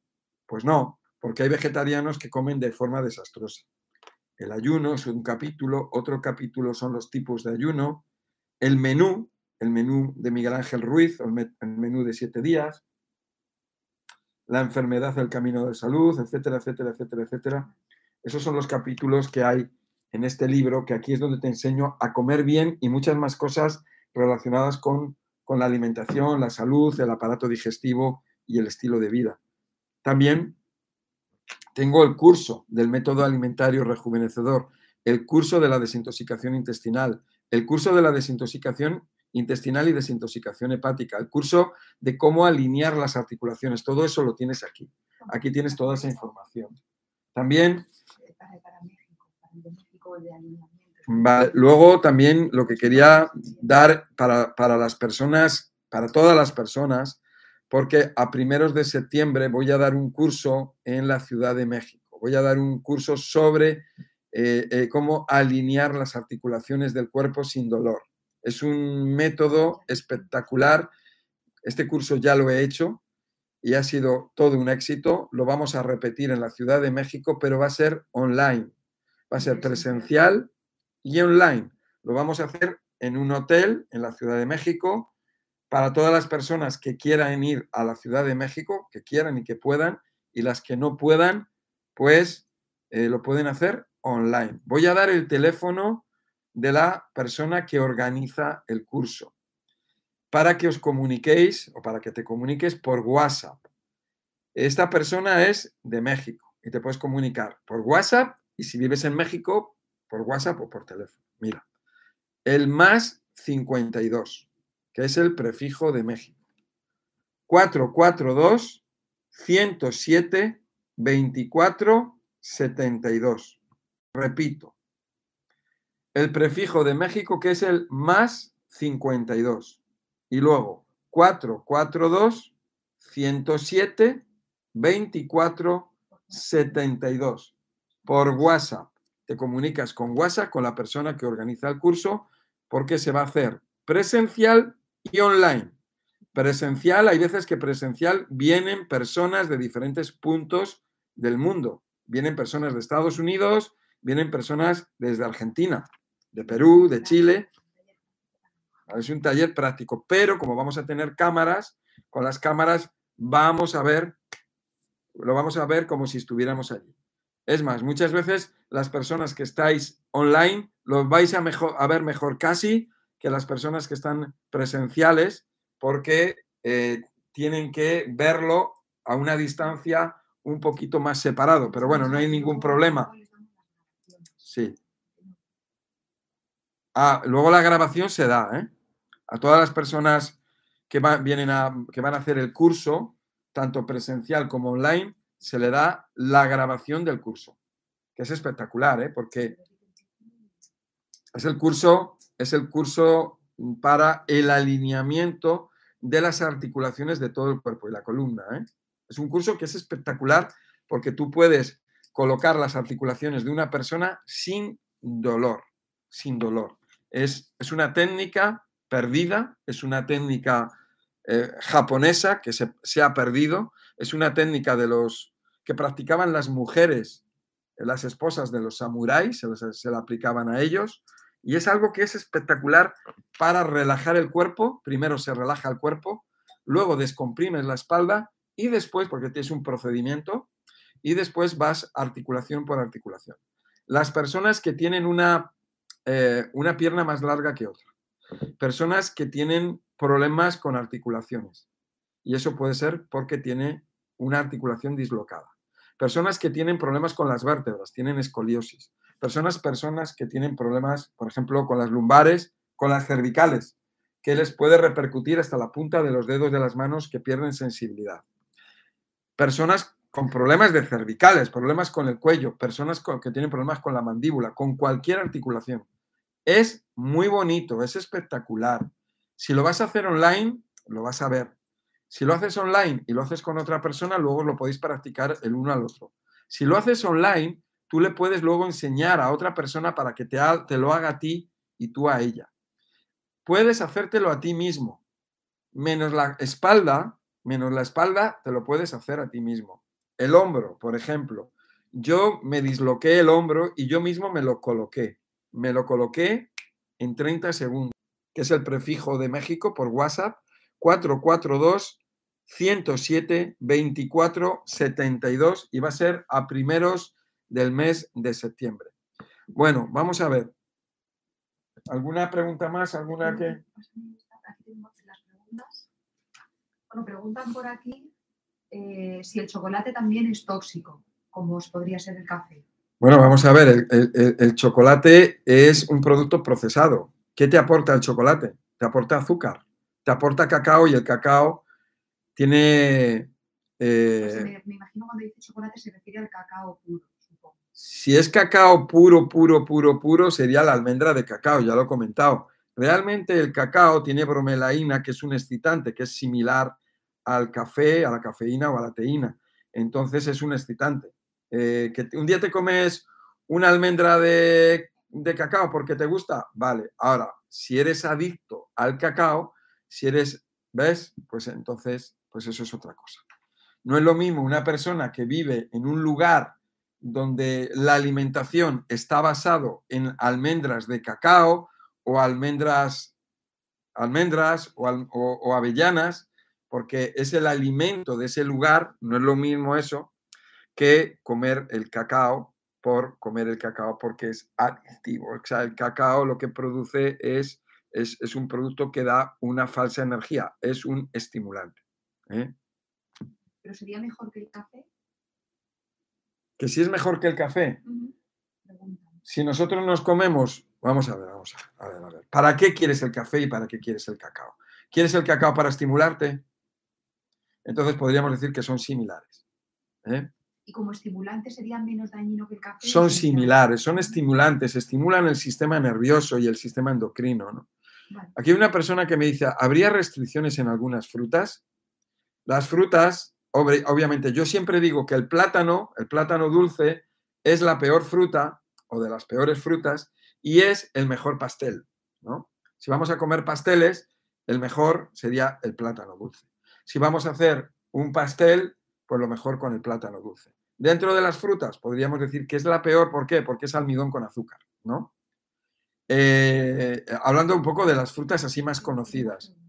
Dentro de las frutas, podríamos decir que las mejores frutas, vamos a, vamos a ver, es que ya no queremos entrar ahora en otro tema que es el tema de la fruta, porque la fruta es otro, es otro tema, ¿no? Sí. Pero dentro de las frutas podríamos decir, las frutas que menos azúcar tienen, porque si hablamos del azúcar de las frutas o la fructosa, la fructosa en un cuerpo intoxicado, eh, eh, eh, la fruta es el alimento em, del hombre, del ser humano, ¿no? cuando tú tomas, pero en un cuerpo limpio, pero tenemos el cuerpo intoxicado, por lo tanto, cuando tú tomas fructosa, la fruta, la fructosa que tiene, remueve toxinas y entonces esas toxinas no se eliminan y se vuelven a reabsorber, nos volvemos a reintoxicar. Por lo tanto, las mejores frutas serían el coco, eh, aguacate y aceituna. ¿Por qué? Porque no tienen azúcar, desde ese punto de vista. Y luego podríamos ir eh, viendo las frutas por orden del el azúcar que tienen. Hay una que es la fruta dragón, o la llaman pitaya en República Dominicana, que es muy bonita y es poco, poco dulce. Y es muy buena porque es prebiótico, es fibra. Entonces, ese tipo de frutas que son poco dulces están muy bien. Eh, pero de todas maneras, las demás frutas están bien, pero con moderación. ¿Recomiendas aceitunas y aceite de oliva?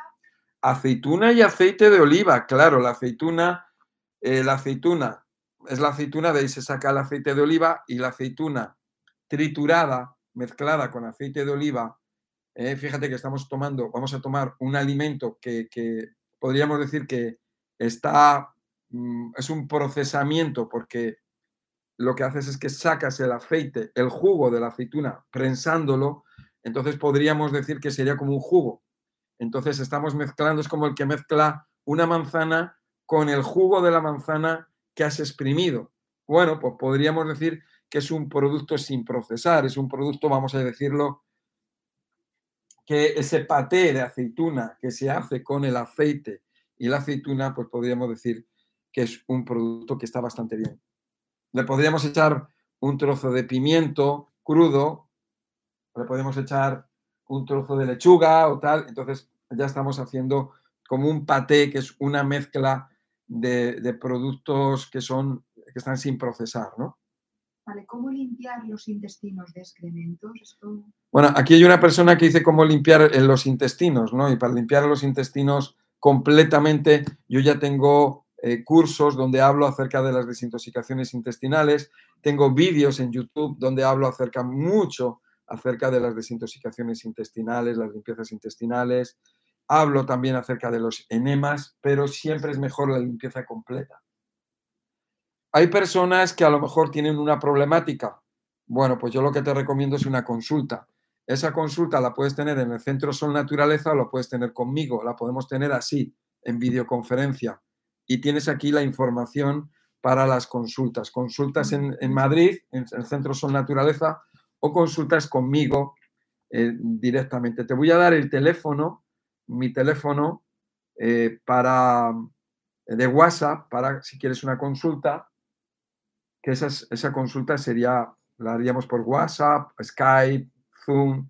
Es el más 34, que es el prefijo para, para contactar con, por WhatsApp con nosotros, eh, 653 04 8364. Repito, más 34, que es el WhatsApp, 653-048364. Y de esa manera organizamos la consulta, ¿no? Más preguntas. Eh, ¿Qué ocurre en el cuerpo cuando la proteína está muy alta? Ah, vale, sí, esta es una pregunta. sí. Sí, porque la semana que viene vamos a tener un directo donde vamos a hablar de cómo limpiar las arterias o cómo se ensucian las arterias, ¿no?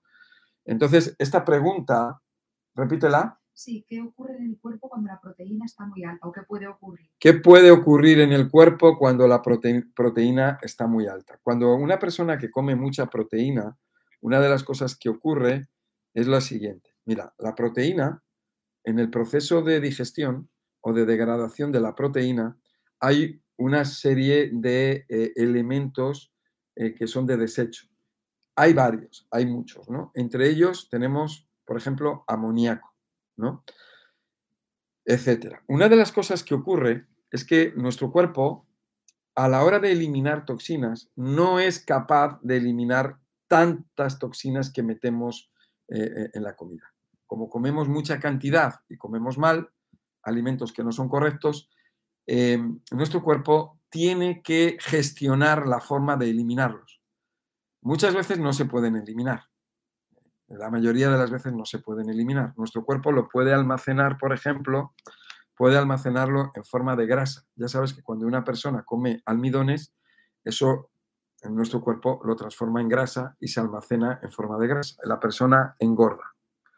Ahora, tenemos personas que a lo mejor no comen almidón. Hay personas que comen proteína porque piensan que la proteína es más saludable, piensan que la proteína eh, no genera toxinas, piensan que la proteína es buena. Bueno, pues nada más lejos que eso. Mucho cuidado con la proteína. Hay un vídeo que tengo que es el vídeo del queso, donde te pongo una imagen acerca de lo que es la fibrina. La fibrina es un tejido que se forma en la sangre y que es lo que va a causar el infarto o lo que llamamos embolia, trombosis eh, más tarde o más temprano. Eh, ¿Esto por qué es? Y esto va dirigido a las personas que son delgadas. Pueden ser personas que tengan sobrepeso, pero también personas delgadas. Son personas delgadas que han dejado de comer el almidón y entonces piensan que ya están desintoxicadas, piensan que están bien, piensan que están saludables, porque muchas veces pensamos que estar delgado quiere decir estar saludable y eso no es verdad. Vamos a suponer una persona que ha dejado los almidones, ha dejado los hidratos de carbono, ha dejado el azúcar y ahora lo que come es queso, come, come vaca, come huevos, come, tiene una dieta que está basada en la proteína.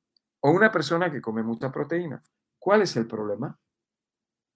El problema que tiene esa persona es que la proteína no la va a poder gestionar correctamente y esa proteína, dame agua, y esa proteína se degrada en nuestro cuerpo y va a generar una serie de toxinas. Nuestro cuerpo, como no puede eliminar ese amoníaco a través de la orina, en lo que es la urea, como no puede eliminar todas esas sustancias de desecho, ya sea a través de la piel, a través de los riñones, eh, a través del hígado, el intestino, nuestro cuerpo almacena eh, esos residuos de la proteína en forma de fibrina. La fibrina es una red, es una red de hilos que en el vídeo, en el vídeo del queso, lo vas a ver, es una red de hilos. Eso es fibrina. Cuando una persona hace un análisis de sangre, que sea un análisis de sangre un poco más completo, uno de los factores que vienen es la fibrina o fibrinógeno. Bien, esto es fibrina. Cuanto más fibrina tiene una persona, más riesgo tiene de infarto. Yo esto lo veo en el microscopio, en la sangre. Entonces, yo cuando hago un análisis de sangre, en el análisis de sangre, después de hacer el análisis, hago un informe. Y en ese informe pongo las cosas que he visto cristales de calcio, de colesterol, cristales de ácido úrico, veo la toxemia, veo una serie de cosas que pongo en ese informe. Y una de ellas es la fibrina. La anotación que pongo de la fibrina va de 0 a 10. Hay personas que no tienen fibrina y hay personas que tienen mucha fibrina, que tienen muchísima fibrina, tremenda la cantidad de fibrina que tienen. Eso es debido al residuo de la proteína. Esas personas tienen riesgo de infarto, tienen riesgos de un ictus cerebral, un infarto del corazón o una trombosis en cualquier parte del cuerpo. Esas personas podríamos decir que están condenadas y en cualquier momento se van a morir. Una persona que tiene muchísima fibrina. Hay personas que tienen una fibrina media, a lo mejor tienen un 5, tienen un 6, y el riesgo que tienen es un riesgo medio, pero tienen riesgo. A medida que va pasando el tiempo, el riesgo es mayor. Eso está en la sangre. O sea, yo estoy viendo esto y estoy viendo los glóbulos rojos. Estoy viendo las plaquetas. Te voy a mostrar lo que es una plaqueta. Una plaqueta sería algo así. Pero tú te encuentras, las voy a poner así en negrita, las plaquetas, porque las plaquetas van a estar atrapadas en esa malla que es la fibrina. Y se encuentran y se pueden encontrar así. Más y más y más. Entonces, a las personas luego les dicen que tienen que tomar productos antiplaquetarios. Y los productos antiplaquetarios, una de las cosas que ocurre es que si tú tienes una herida, como no hay plaquetas, la, la, herida no se cierra. Y entonces te desangras. Bueno, si pones el dedo, la tapas y no hay problema. Pero si la herida es interna, ¿qué ocurre? Tengo un amigo, muy amigo, un amigo íntimo, que tuvo un accidente, se cayó, en la, estaba trabajando, estaba en la calle, se cayó, se dio un golpe y en ese golpe que se dio, en, e, eh, ese golpe que se dio, eh, resulta que se eh, tuvo una hemorragia interna en el bazo y en una glándula suprarrenal del riñón izquierdo. Cuando le intervinieron, resulta que no podían parar la hemorragia. Entonces le tuvieron que quitar el bazo y la glándula suprarrenal. Esa fue la forma de salvarle la vida. Este señor ya no toma antiagregantes plaquetarios. Este señor pudo haber muerto por tomar el antiagregante. De hecho, iba a morir. Bueno, entonces, vamos a evitar, este señor tomaba antiagregantes plaquetarios porque tuvo un infarto hace como 15, 16 años. Y entonces por eso se lo daban. Y ese infarto lo tuvo, ¿por qué? Por comer mal, por tener fibrina y por tener grasa en el, y, tener de todo en la sangre que le produjeron un atasco, un trombo. Bueno, entonces, ¿qué es lo que hay que hacer? Hay que comer bien y hay que comer adecuadamente. Mucho cuidado con la proteína, mucho cuidado, mucho cuidado porque la persona dice, no, ya es que estoy más delgado, es que estoy tomando una dieta en la que no tomo hidratos de carbono, solamente tomo grasa, proteína y ensaladas.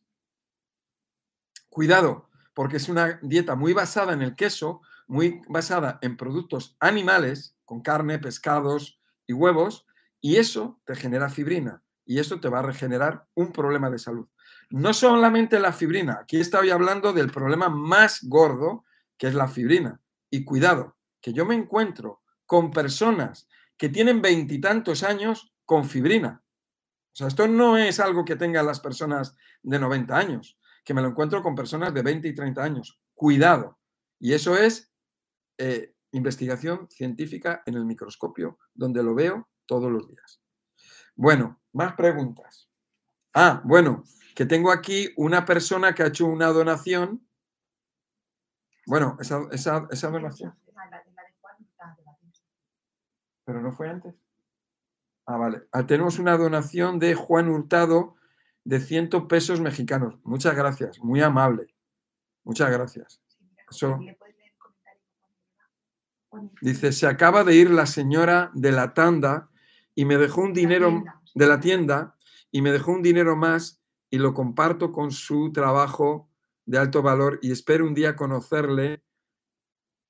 Una risa, ja, ja, ja y bendiciones. Pues muchas gracias, muchas gracias a, vosotros por, por la, eh, por, por, vuestra colaboración y por vuestra, por pues, vuestro apoyo, ¿no? Y también mucho, muchas gracias pues, a todas las personas que me apoyan, ya sea económicamente o me apoyan eh, pues dándome ánimos, con su amor, con su cariño, eh, compartiendo, compartiendo el canal eh, y compartiéndolo con, con, suscribiéndose, pues eso es una forma de apoyo. Muchísimas gracias, ¿no? Aquí hay una, persona que pregunta cómo se elimina la fibrina y te comenta que sois de lo que vamos también a hablar la semana que viene porque el tema es de la limpieza de las arterias.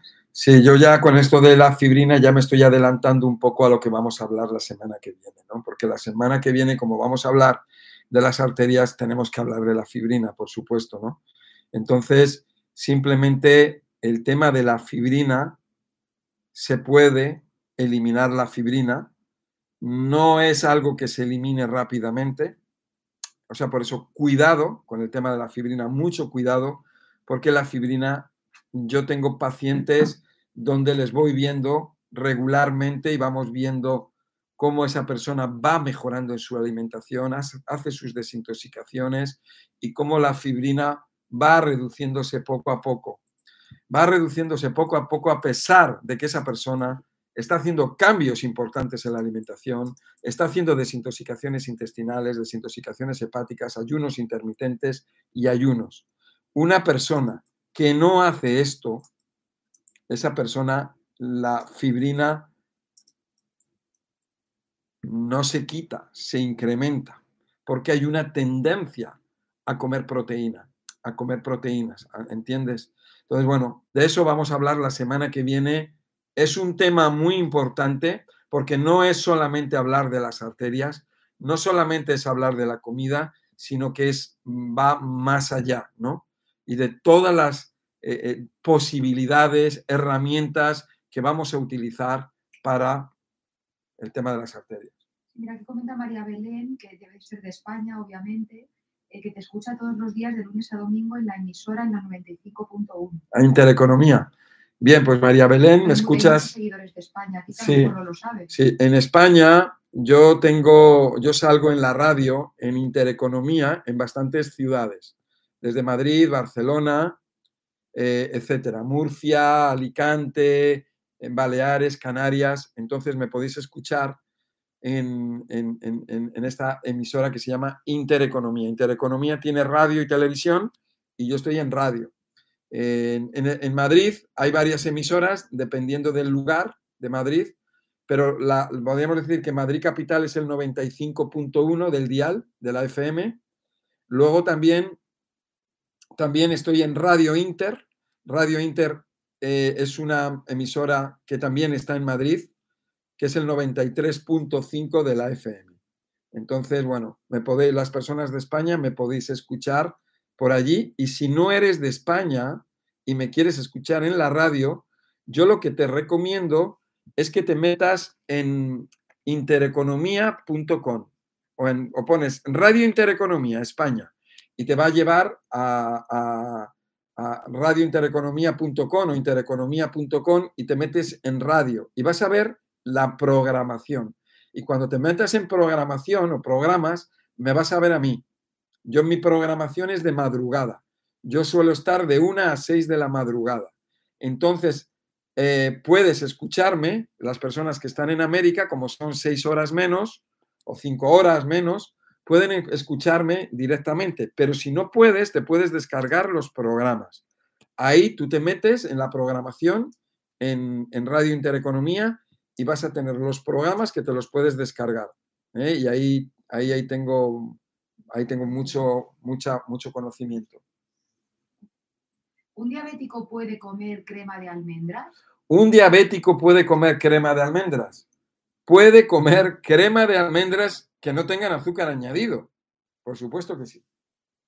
Sí, o crema de avellanas. Crema de almendras. Sí, crema de almendras, crema de avellanas, porque al fin y al cabo, tú eso lo puedes hacer. Porque eso qué es, tú coges las avellanas o coges las almendras, lo metes en la trituradora, en la máquina, y ya te va a salir la manteca, ¿no? También puedes comer el coco, puedes echar el coco a la trituradora y te va a salir una pasta, y puedes comerte el coco entero o puedes separarlo, lo dejas un tiempo y se te va a quedar flotando el coco y, y luego o el aceite, abajo se te queda el agua, o sea, tú lo vas, lo puedes separar, ¿no? Y todo se come, del coco se come todo. Tiene poco azúcar, además. ¿Alguna otra pregunta más? No, porque habla, en Geray pregunta si de alimentos que tienen un poco de almidón, que no es mucho, ¿no? Pero como mezclar zanahoria con cebolla eh, o con otros alimentos similares, ¿se deben mezclar? ¿No? Vale. Los alimentos, hay alimentos que tienen almidones eh, dependiendo del tipo de almidón. Vamos a ver, no es lo mismo el almidón del maíz seco, el maíz seco, que el almidón de una zanahoria. Son diferentes, son diferentes. De hecho, tú una zanahoria, tú la calientas, la calientas cinco minutos y se ablanda y, y ya está dulce. Pero tú el arroz o el maíz, tú lo calientas cinco minutos y sigue todavía duro. ¿Ves? Y no se va a poner dulce. Son diferentes tipos de almidones. Entonces, la zanahoria, la zanahoria, vamos a ver, si tú la calientas, van a salir los azúcares. Eh, depende de la cantidad de zanahoria que comas, ¿eh? se rompe el almidón y salen los azúcares. Porque el almidón, ¿qué es? Es un polisacárido. El almidón es azúcares que están juntos, están apretados. Entonces, con el calor se salen, se separan. Por eso la zanahoria o la calabaza o la remolacha, el betabel, lo calientas y endulza. ¿eh? Ahora, una persona diabética, una persona con problemas intestinales no lo puede tomar de esa manera porque tiene mucho azúcar, pero sí lo podemos tomar crudo y rallado. Entonces recomiendo tomar la remolacha, la calabaza y la zanahoria rallada. Las rayas ¿eh? y lo puedes mezclar con la lechuga. Efectivamente, lo puedes mezclar en una ensalada, perfectamente. ¿eh? Entonces no hay problema. ¿eh? lo puedes comer con la cebolla, que no pique mucho la cebolla. Si te gusta picante, pues bueno, no, no hay problema. Exacto, que te siente bien. Si no te sienta mal, pues no la comas. O sea, lógicamente, ¿no? Vale, pues ya en principio ya estaría adelante. Ya estoy terminando de responder por aquí. Vale, pues entonces ya, ya, hemos, ya hemos terminado el, el vivo y en directo de hoy. Muchas gracias por estar ahí. Dice, el jugo hecho, aquí dice una persona, un jugo verde hecho en licuadora ¿Es igual de saludable que el jugo hecho en extractor? Es igual de saludable, lo único que el del extractor. Eh, sí, serían saludables, serían similares.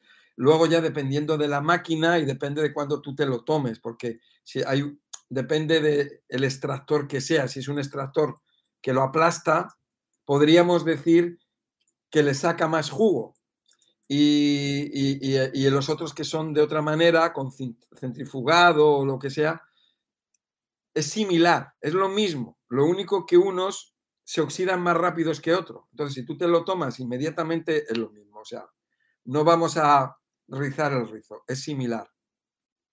Y el próximo día vamos a hablar acerca, o en otro momento, acerca de cómo se comportan los alimentos en el estómago y en el intestino y cómo eso influye la flora bacteriana, que la flora bacteriana tú sabes que es el primer cerebro, segundo cerebro de nuestro cuerpo, de nuestro sistema inmunológico, endocrino, es espectacular.